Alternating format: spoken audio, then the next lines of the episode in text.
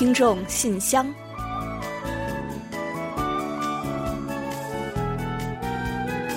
分享最新动态，聆听您的心声。听众朋友们好，我是李璐，欢迎您收听《听众信箱》节目。听众朋友大家好，我是婉玲，非常高兴呢，又时隔一周准时跟大家相会在这里了。最近一段时间正值韩国的梅雨季节，对呀、天天下雨啊。是，啊，我们的节目呢一般都是在周三录制的嘛。那就在这一天呢，首尔也是降下了大雨。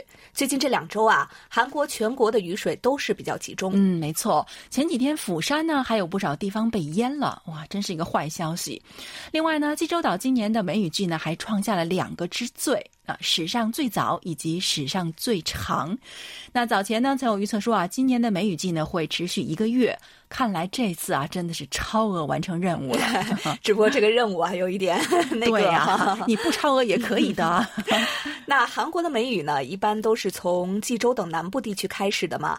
今年呢是六月十号开始降雨，到二十八号结束的时候呢，整整持续了四十九天的时间。这再下下去啊，会不会长毛啊？嗯，我觉得啊，反正是不不管说是衣服呀，还是人的心情啊，都感觉是湿漉漉的哈。没错这雨下的时间太长了。另外，随着梅雨前锋的不断北上啊，首尔等中部地区的降雨呢也一直在持续。刚才我们也说了，那比济州岛的梅雨呢开始的晚，所以呢结束呢也自然会晚一些。预计首都圈的梅雨呢要到八月初才能告终呢。过去这一周，我们在首尔也是要么遭遇暴雨，要么呢是阴雨绵绵。而且啊，据说等到梅雨季结束之后啊，雷阵雨或者是集中暴雨等灾害天气呢，也依然会出现。所以啊，还是要担心。哎，今年的这个极端天气也真是非常多了哈。嗯另外呢，我们也了解到，中国那边今夏呢也是多雨多洪水，那尤其是南方地区呢遭遇了史上特大洪水灾害。看到报道呢，我们也都非常的担心，尤其是啊，有一些听友呢来信说家里遭遇了水灾，房屋被淹，财物受损，更是让我们觉得很揪心呢、是啊，那我们也希望呢，大家都能保护好自己和家人。最重要的呢，是一家人都能健健康康、平平安安、整整齐齐的在一起。呃，另外呢，受灾地区的民众呢，也一定坚强起来，相信啊，很快就能够重建家园，恢复正常的生活秩序了。嗯，同时呢，我们也希望两国人民呢都能够平安的度过这个雨季，顺利的过好这个夏天。好了，接下来呢，就让我们一起打开今天的听众信箱，看看都有哪些精彩的内容要跟大家一起分享。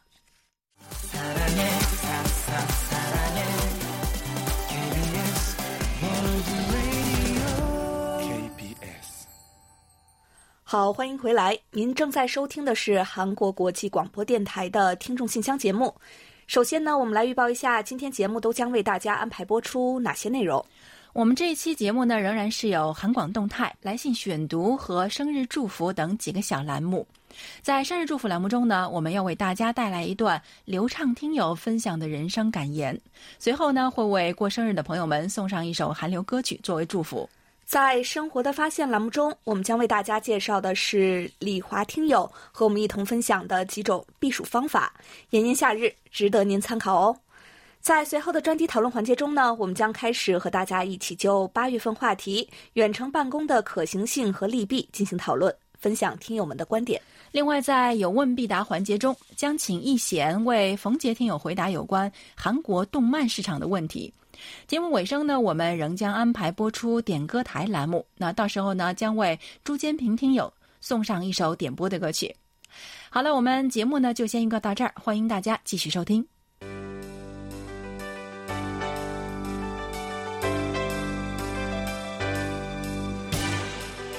听众朋友，欢迎进入今天节目的第一个环节——韩广动态。首先呢，再敲一次黑板哈。嗯，我觉得你要敲大声一点。那为了庆祝八月十日中文广播开播五十九周岁的生日，八月八日呢，我们将在节目中策划一期生日庆祝特辑。这段时间以来呢，我们一直在向广大听友们征集祝福，也已经得到了很多位听友的积极响应。我们看着呢，心里非常的高兴，也非常的感动。嗯，没错，非常的感谢。那因为呢，我们需要有一定的准备时间，所以祝福的征集时间呢，就截止到八月二日。那希望更多想要参与祝福，但是还没来得及发给我们的听友啊，赶快参与进来。这次祝福的形式呢，我们也是开放的，大家呀可以根据自己的喜好来进行，文字、音频、视频均可以，表达形式呢也没有限制，可以是一段祝福的话语，也可以是一首歌曲、一段演奏等等。为了感谢参与的听众朋友们，我们呢还设置了精美的奖品来送给大家，分别呢包括金奖一名、银奖两名、铜奖三名，还有参与奖若干名。所以呢，期待着大家的积极参与，让过生日的我们呢也有机会向大家传递一份特别的心意。嗯，另外呢还要告知一下发送祝福的方式啊，请大家发送至我们的邮箱 chinese at kbs 点 co 点 kr 就可以了。让我们在八月八日的节目中啊，一起来提前庆祝中文广播五十九周岁生日的到来。啊，另外啊，还有一个跟五十九周年有关的好消息，那就是八月九日的韩流冲击波节目呢，也将制作一期内容特辑《夏日的回忆》。节目呢，将带大家一同去回顾各时期的夏日歌曲，同时啊，两位主持人还将分享他们的夏日回忆。欢迎这个韩流的乐迷们嘛，届时一定要收听。同时呢，韩流冲击波节目呀，还将在八月的中下旬进行改版，敬请广大听友呢多多期待。另外啊，二零二零年海外听友满意度调查已经从七月二十七号起正式开始了。本次调查呢，因为考虑到疫情影响邮路的关系，我们呢仅在网上来收集听友们的意见。所以呢，恳请各位听友啊积极参与调查，时间截至八月三十日。同时呢，我们也为幸运的参与者准备了精美的礼包，包括当下最最实用的抗菌口罩，还有口罩抗菌保管袋和方便悬挂口罩的项链三种产品。哇，我也好想要哈！那在这里呢，我们要再强调一下，海外听友满意度调查呢，对我们真的是非常非常重要。实际上，每年的参与数量和所反映出出来的内容呢，都是我们未来改善的方向和发展的指针，甚至啊，不夸张的说啊，也许会关系到我台未来的命运呢。所以呢，还要请听友们多多的支持我们的工作。是啊，大家呢占用您一点的宝贵时间，就能给予我们极大的帮助。所以呢，多多拜托各位听友了。本次调查的具体内容和以往也是大致一样的，不会非常的复杂，也不会占用大家过多的时间。所以呢，还望广大听友多多参与进来。参考详情和参与调查，请大家前往我们的官网来进行。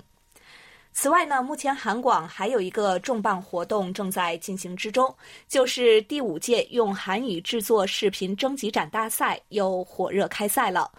目前呢，预选赛报名参赛阶段正在进行之中，报名截稿时间呢截至八月十四日，请希望参与的听友抓紧时间哦。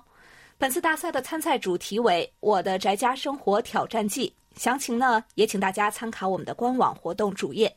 嗯，相信关于这个主题啊，我觉得应该很多人都有很多话要说的。另外呢，虽然因为疫情的关系呢，今年将不再邀请获得前三名的听友访韩，但是呢，我们也同样准备的大礼是金额诱人的亚马逊商品券呢。那最近的活动真的是非常多啊。那刚刚我们提到的这些呢，如果听友们呢还有哪些地方不太清楚，都可以前往我们的官网的公告栏，或者是微博，还有活动主页，以及通过我们的。广播再一次的进行确认，我们等待着您的热情关注和参与了。好了，最新的动态呢，我们就先介绍到这里。下面呢，我们准备进入下一个环节，分享听友的来信。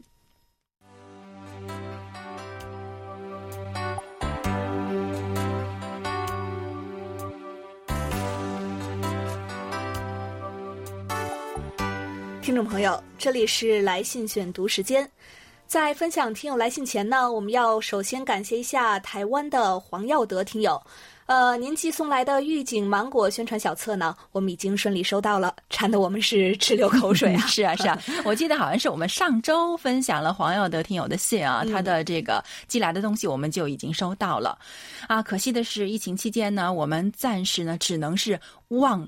芒果止渴，不过感觉呢，最近呢，好像是通往韩国的邮路速度提升了不少啊，也让我们觉得挺高兴的，应该算是一个好消息吧。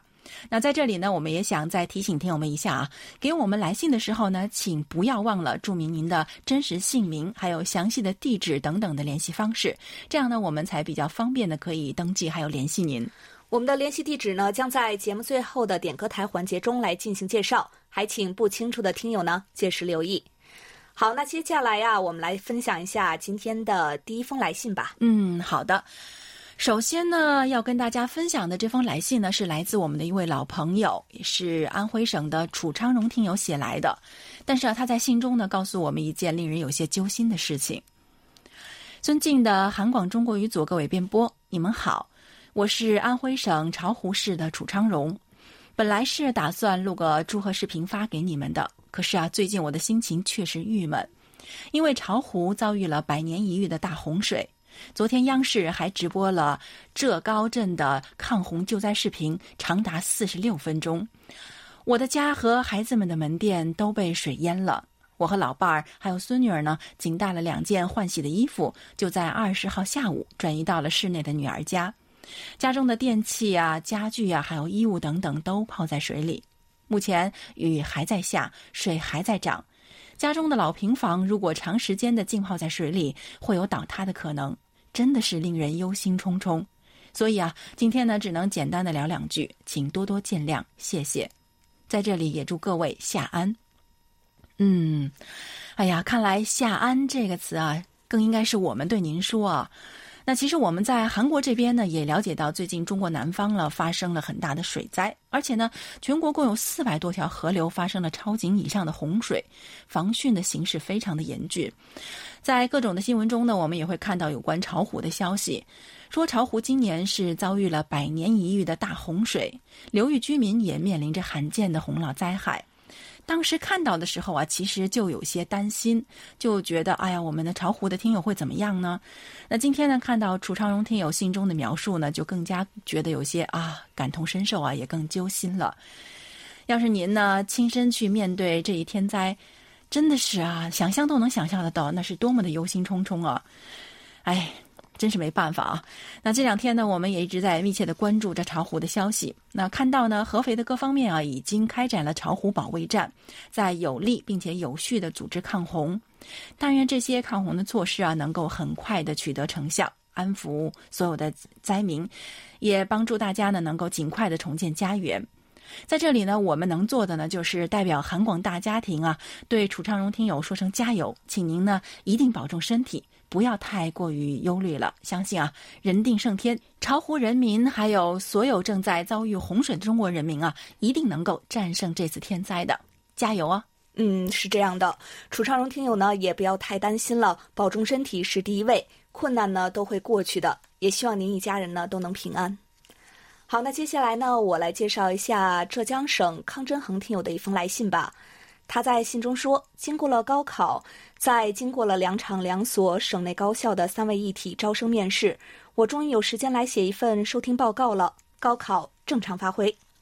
呃，首先呢，要恭喜一下康真恒听友啊，考场上呢都会有不小的压力吧，能正常发挥呢，已经非常不错了。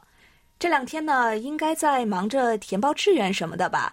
呃，希望你啊，最终能够如愿进入自己心仪的学校哦。”康振恒听友呢，还给我们简单介绍了一下他这次考试的一些面景。他说，第一场面试是在杭州的一所高校，面试的等待时间很长，大概两三个小时，而面试的时间呢很短，只有十分钟左右。今天面试成绩出来，虽然没有对面试做太多准备，但是结果还不错，我觉得挺满意的，哈哈。是啊，看来呢，康真恒听友啊，还是挺有考试运的嘛。再次向你道喜了。而且呢，康真恒听友啊，非常淡定啊，也没有忘了呢，去在考试的同时呢，欣赏和感受一下当地这个周边的风景。他给我们介绍说呀，杭州那天天气很热，也很晒，但是西湖却很凉快，是一个好去处。湖水的温度与周围的建成区形成了热力上的差异，湖面的凉风不断的向外吹来，令人心旷神怡。看着湖旁的柳树被风拂动，便感到几丝自然带来的放松。之前也去过西湖，但这次来又有不一样的体验，看到的也是不一样的风景。是啊，心境不一样了嘛，自然呢感受也就不同了。在前往杭州东站的路上，还偶遇了大韩民国临时政府旧址纪念馆，旁边的石碑上刻着浙江省省级文物保护单位韩国独立运动杭州旧址。遗憾的是，由于时间不够，拍下外墙的照片便匆匆离开。到了火车站，没想到还看见了两个同班也是来参加面试的同学。总的来说，这次去杭州虽然累，但也是值得的，就当是锻炼了吧。嗯，是的，这个心态呢非常的不错啊。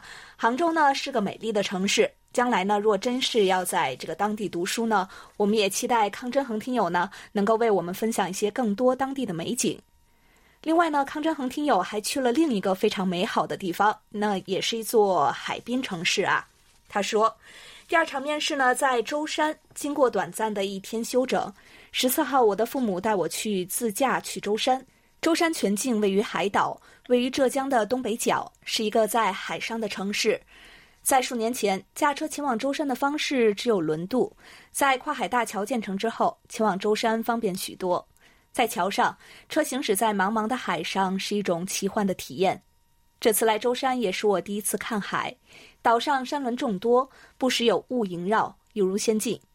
在当地的一所高校面试之后，在朱家尖的海滩看海，海浪拍岸，脚踩着海水走在沙滩上，海风习习，这样的感觉令我难忘。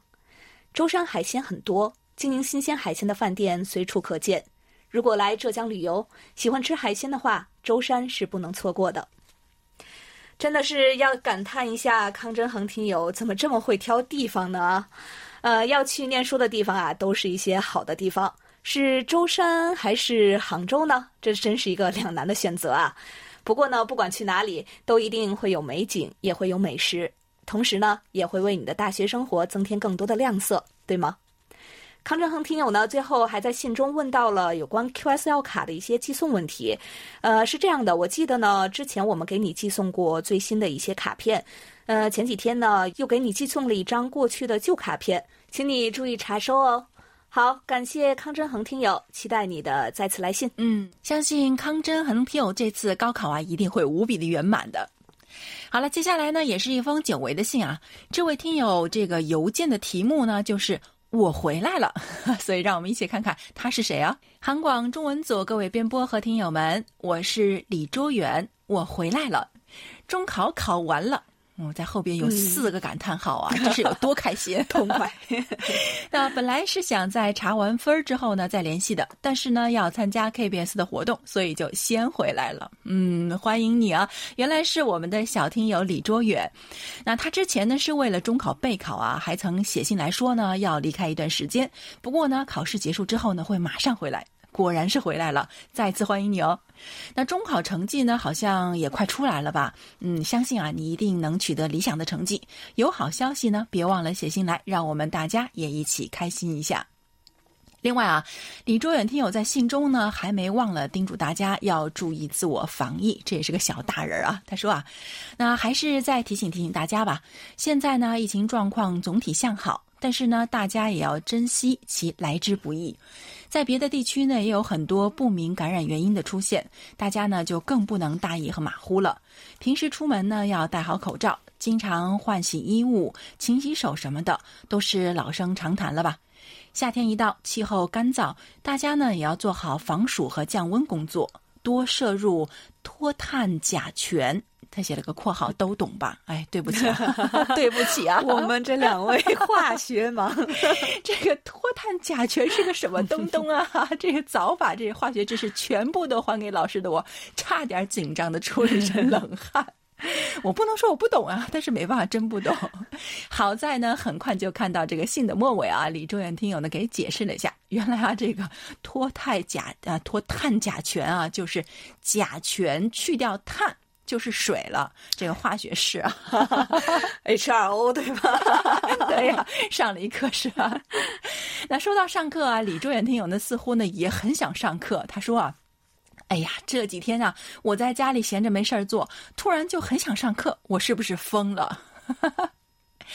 你爸爸妈妈如果听到这话，一定会非常开心的。而且啊，你放心啊，别的不知道，但是你想早点返校上课的愿望 肯定会实现的。到时候你说不定会后悔的。哎，我干嘛要盼着开学呢？那李周远听友提前来报道呢，是因为要参加我们韩广的活动。那最近啊，韩广活动很不少。刚才呢，我们也给大家简单的介绍过了哈。首先呢，就是给我们中文广播五十九周年送祝福活动，马上可是要截止了，是到八月二日哦。然后呢，就是还有韩广海外听友满意度调查，另外呢，就是第五届用韩语制作视频大赛，都欢迎你来参加哦。好了，再次欢迎李卓远听友的回归，也感谢你给我们带来的欢乐，也祝你在中考中能够取得满意的成绩。好的，谢谢李卓远小听友。这个暑假呢，也希望看到你的更多互动哦。那接下来呢，我来介绍一下黑龙江省刘畅听友的一封来信。他说：“韩广各位主持人、编播老师，大家好，我是刘畅，非常高兴看到新一届的用韩语制作视频征集展拉开帷幕。”在这里啊，想提出一个小小建议。看了一下今年的主页面，视频征集页面目前进入主页是弹出一个视频，YouTube 视频内嵌页面。不过在大陆地区无法收看 YouTube。呃，我这里呢也是通过其他办法看到了超人嘟爸爸为这次视频征集做的宣传视频。而主要问题是，目前如果打不开这个视频，就关闭不了这个弹出视频页面，也就无法浏览这个板块的其他内容。我想，以往这个活动参赛者视频也是 YouTube 上传的，内地一些听友如果没有用其他办法，无法观看视频，也是影响投票的。征集展面向全球，对大部分地区用 YouTube 方便，不过也希望针对大陆网友可以开辟其他途径。方便大陆更多网友参与投票等。好的，真的非常感谢流畅听友。呃，那特别是弹出的宣传视频这部分呀，我们一开始呢真的是给忽略了。呃，但是目前呢这一问题在流畅听友的建议之后呢，已经获得解决了。多亏流畅听友啊，让我们及时了解，否则呢继续影响中国地区听友了解参赛详情什么的，可就要耽误大事儿了。另外呢，也要在这里说一声抱歉的是呢，因为这个预选赛参赛视频啊，数量是非常的庞大。嗯，我们负责网络技术的部门呢，没有过多时间去逐一的处理，目前呀，只能先上线 YouTube 视频了。呃，这可能会影响一部分中国地区听友的观看。不过呢，请大家放心的是，在最后决赛人气奖投票阶段呀，我们会专为中国地区的听友呢上传大家可以观看的视频，不会影响大家投票的。呃，也请听友们呢能够见谅。另外呢，流畅听友还聊到了最近在看的三部韩剧，他是这样说的：最近看的同一时间档的三部水幕剧《灵魂工程师》《上司实习生》《双甲路边摊》。很新奇，少见的同一档期三部剧都如此贴近现实生活，很具有现实意义，让人反思自己的生活。灵魂工程师讲述有着伤痛的心理医生和患者之间的故事。当今快节奏的社会，工作生活压力都很大，人们的心理难免会处于亚健康或者已经产生问题的状态。而正是人与人之间的温暖关怀、理解帮助，才是化解这种心理上的痛苦的良药。在快节奏的工作中，如何调整好我们的心理状态？当感觉难以承受的时候，应该及时向周围人求助，不要让情况进一步恶化。而面对亲朋好友有心理上的困难，我们也不应该冷漠对待，要积极的给予力所能及的帮助。上司实习生讲述职场中最常见的有一定年龄的长辈领导和年轻下属的代沟问题，这也是职场中常见的问题。有一定年龄差距的世代，成长环境、观念都不同，难免有差异性碰撞。就像剧中表现的，两个世代应该相互尊重、理解。年轻人接受新事物快，工作动手操作能力强，掌握的信息技术也紧跟最新趋势；而年长一代，他们工作经验丰富，在处理人际沟通上、应对突发事件的能力，都是工作经验少的年轻一代所欠缺的。一个工作集体中，只有通力合作，才能使工作更好的完成。双甲路边摊虽然故事设定很奇幻，不过每集小故事中反映的职场性骚扰问题、入职考试不公问题、谣言的危害问题，都能引起观众的思考。就像谣言问题，剧中因为谣言，一个人失去了生命。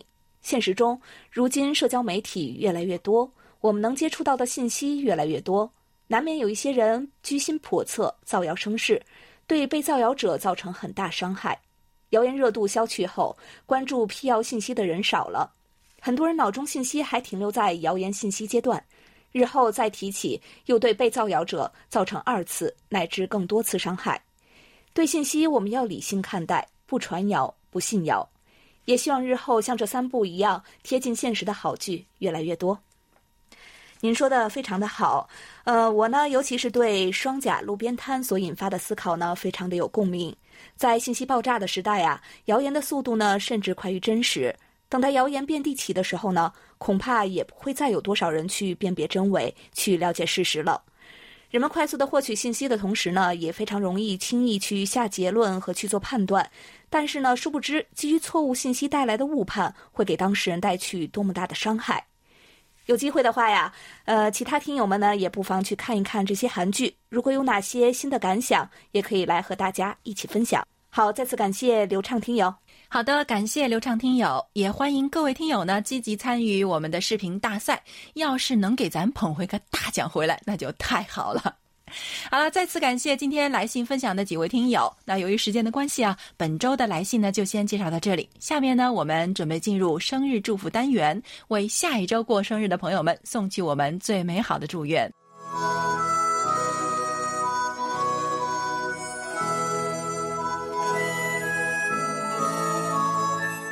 每个生命都是独特且美丽的。组合在一起，共同谱写出了一曲婉转动听的生命之歌。此时此刻，在韩广这个大家庭里，让我们把最真诚的祝福送给您。欢迎来到生日祝福。首先呢，我们送给即将过生的听友们一段由黑龙江省流畅听友分享的人生感言。人生感言：人生路上可能春风得意，也可能坎坷不平。一切看淡了，心也就不累了。人生苦非苦，乐非乐，不要停留在过去。人生是一段旅程，走过的路就是你编织的生活。我们无法预知以后的路途，但是我们能把握现在的自己，珍惜身边的一切，脚踏实地的走好自己的路，不要在生命里留下最遗憾的风景。好的，感谢婉玲，也感谢流畅听友分享这段人生感言。接下来呢，我们就要把这首由 Kuroshi 演唱的《Beautiful》送给八月开始过生日的所有听众朋友们，祝福各位呢，不止生日那一天，每天都有美丽心情，每个人都能拥有完美的生活。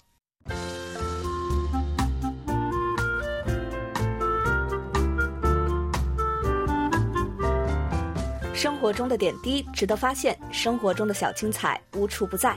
让我们做您的小助手，带您去了解生活中那些您不熟识的小窍门、小秘诀，给您的日常多一点温馨的提示。欢迎大家进入生活的发现。最近呢，正值一年中最热的时候。正需要一些防暑降温的小锦囊，所以今天呢，我们就借江苏省李华听友分享的内容，给大家介绍几种避暑的方法。嗯，这第一种办法呀，是少吃多餐。一顿饭吃的东西越多，为了消化这些食物，身体产生代谢热量也就越多。特别呢，注意要少吃高蛋白的食物，它们产生的代谢热量呢是尤其的多。嗯，第二种呢是吃辛辣的食物。虽然在大热天里吃这些东西呢，好像有些人觉得有点难以想象，但是啊，辛辣食物呢是可以刺激口腔内的热量接收器，提高血液循环的，可以导致大量出汗。所以呢，这些呢都。都有助于降低体温，我觉得应该是以辣制热了，没错没错。哎，第三呢是温水冲澡，呃，使用稍低于体温的温水冲澡或沐浴，特别呢是在睡前进行啊。所以说冲凉水澡啊，让人听起来呢是挺诱人的。但是呢，我们的身体啊会在凉水澡之后呢产生更多的热量，以弥补这个冲澡时失去的热量，所以啊会更热啊。嗯，第四点呢就是室内呢要拉窗帘，不在家的时候呢把窗帘拉上，这样呢就能阻止热量进入，以防形成温室。嗯，第五个呢是女性朋友们可以选用芦荟产品，用冰凉的芦荟油代替保湿霜，早晚使用啊，能够起到降低皮肤温度的效果。嗯，第六种呢是我们来做点慢动作，那避免剧烈的运动。那剧烈的运动呢，就将激活身体的能量，增加内部的温度。所以啊，如果你有跑步的习惯，最好呢是在每天早上七点之前，气温还相对较低的时候再跑。嗯，第七种方法呀也非常重要，我们呢要选好这个睡觉时候的枕具，使用羽毛或绒毛枕头，枕套呢最好是棉质的，合成纤维的枕套呢会积累热量。嗯，第八种可有意思了，我们可以做白日梦。那坐着休息一下，闭上眼睛，小睡一会儿。有研究表明啊，人体对于白日梦的反应之一呢，就是降低身体的温度。嗯，可以试一试啊，非常简单。第九种呢是穿棉质服装。呃，刚才我们也说了，这个棉呀是。比较能够散发热量的，那穿上轻薄的浅色棉质衣服，呃，合成纤维衣料呢，则是容易锁住热量。棉质衣服呢，利于排汗，汗水的蒸发呢，又能使你感觉更加的凉爽。同时啊，浅色衣服呢还能反射更多的阳光嘛。嗯，没错。第十种啊，真的是没想到啊，是用凉水去冲手腕，每隔几个小时呢，把手腕放在自来水龙头下冲五秒钟。那因为那个地方呢是动脉流过的地方，这样做啊就可以降低血液的温度。哇，小窍门和小妙招是不是很多啊？其实不必那么多啊，活用其中的几种就可以度过清凉的一下了。好了，以上呢就是我们今天在生活的发现栏目中为您介绍的内容，您都掌握了吗？在此呢，也要感谢李华听友的精彩分享。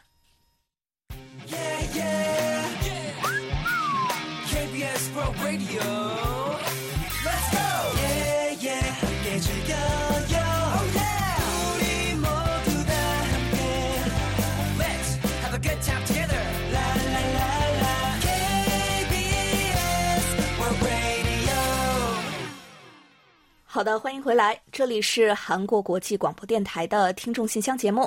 下面呢，我们准备进入今天的专题讨论，准备开始就八月份的话题分享听友们的观点。嗯，在此之前呢，我们要先来预告一下九月份的讨论话题内容。近期啊，种族歧视问题及其引发的冲突在全球范围内不断的发酵，请谈谈您对相关问题的看法。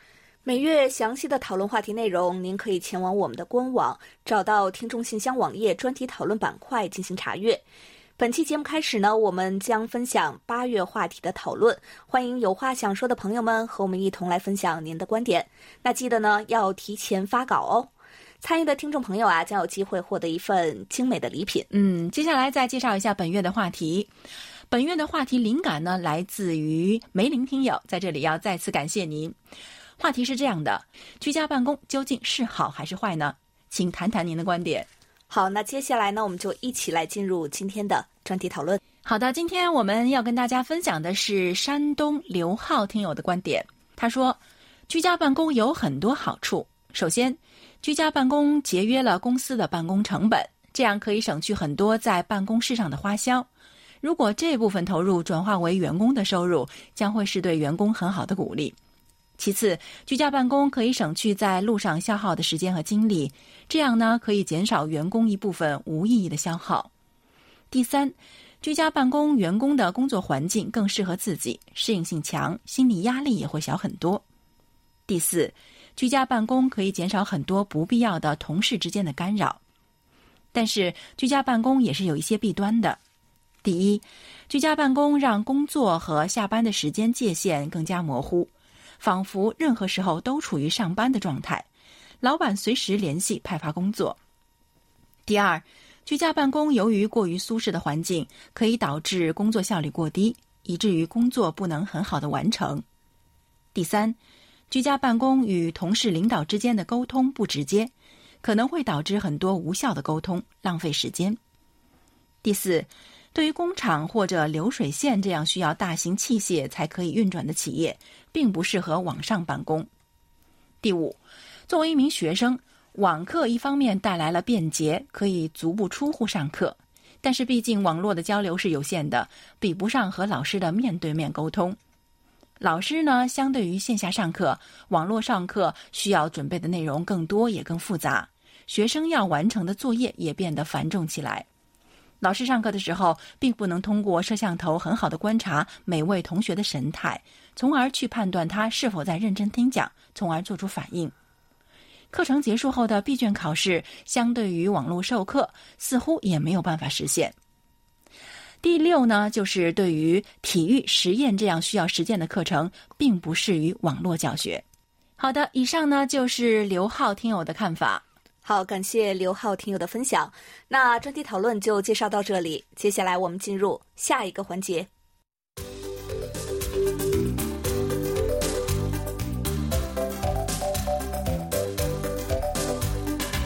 有问必答。今天我们请洪一贤来回答天津冯杰听友提出的问题。他的问题是想请一贤老师说一说韩国的动漫市场和发展情况。好，接下来呢，我们就请一贤来回答冯杰听友提出的问题。听众朋友，大家好，我是易贤，今天我来回答冯杰听友提出的问题。韩国动漫呢，始于二十世纪初期。一九零九年，在报纸《大韩民报》上刊登史诗漫画，开启了韩国动漫的先河。经过五十多年的努力，一九六七年上映了韩国首部彩色动画片《红鸡童》。到了八十年代，韩国动漫可以说是迎来了黄金时代，漫画杂志与图书像雨后春笋般涌现，《小恐龙多利》等人气漫画在杂志上连载，深受广大读者的欢迎。自从八十年代末起，《魔法小道士》等电视动画开始播出，赢得观众的喜爱。《小企鹅宝露露》成为韩国动漫史上划时代的电视动画作品，这是首个面向幼儿观众的作品。可爱的卡通形象、有趣的故事抓住了孩子们的心，人气火爆。得力于极高的人气，《小企鹅宝露露》还出口到全球一百六十多个国家与地区。比起漫画与电视动画，动画片的增长势头缓慢，这主要是因为投入时间长与耗资多，而收益却不多，因此不容易吸引投资。如今呢，可以说网漫带动了动漫产业的发展。两千年初亮相的网络漫画呢，随着互联网与智能手机的普及，得以迅猛发展。据统计。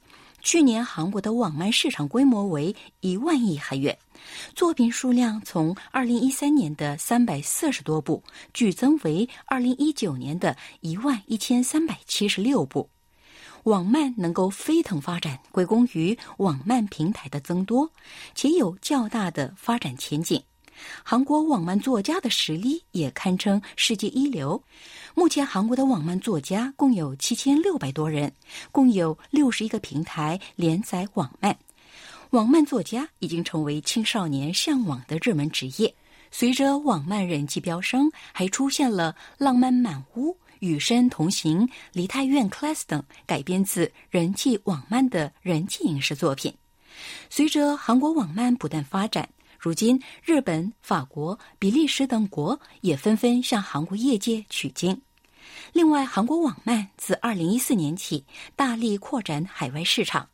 以 Naver 网漫为例，去年第四季度的全球月均读者人数为六千万人，与前年同期相比增长了百分之六十。好，听众朋友，今天给大家介绍到这儿，希望冯杰听友满意。我们下次再会。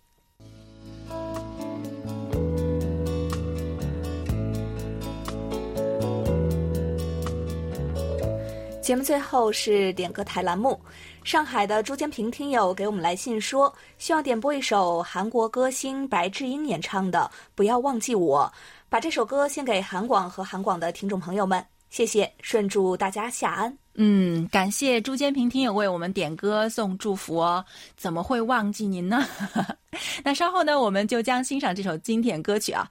当然呢，在播放歌曲之前呢，我们还是要先来揭晓一下本期节目的获奖名单。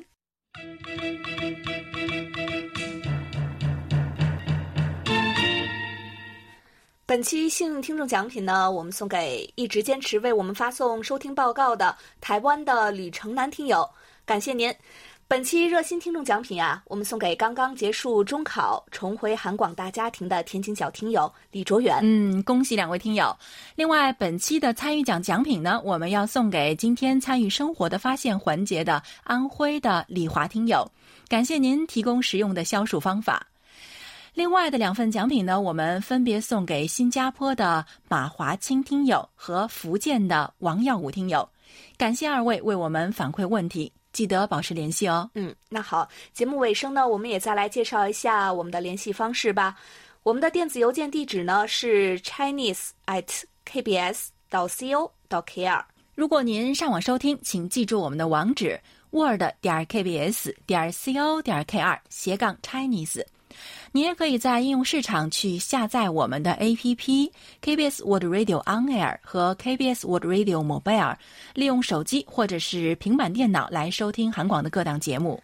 好了，听众朋友，那到这里呢，本期听众信箱节目就要在白智英演唱的《不要忘记我》这首歌曲中结束了。非常感谢大家将近一个小时的陪伴，同时啊，更要感谢参与今天节目的各位听众朋友们。嗯，非常感谢，也欢迎大家呢继续给予我们鼓励与支持，多来信，多提宝贵的意见和建议。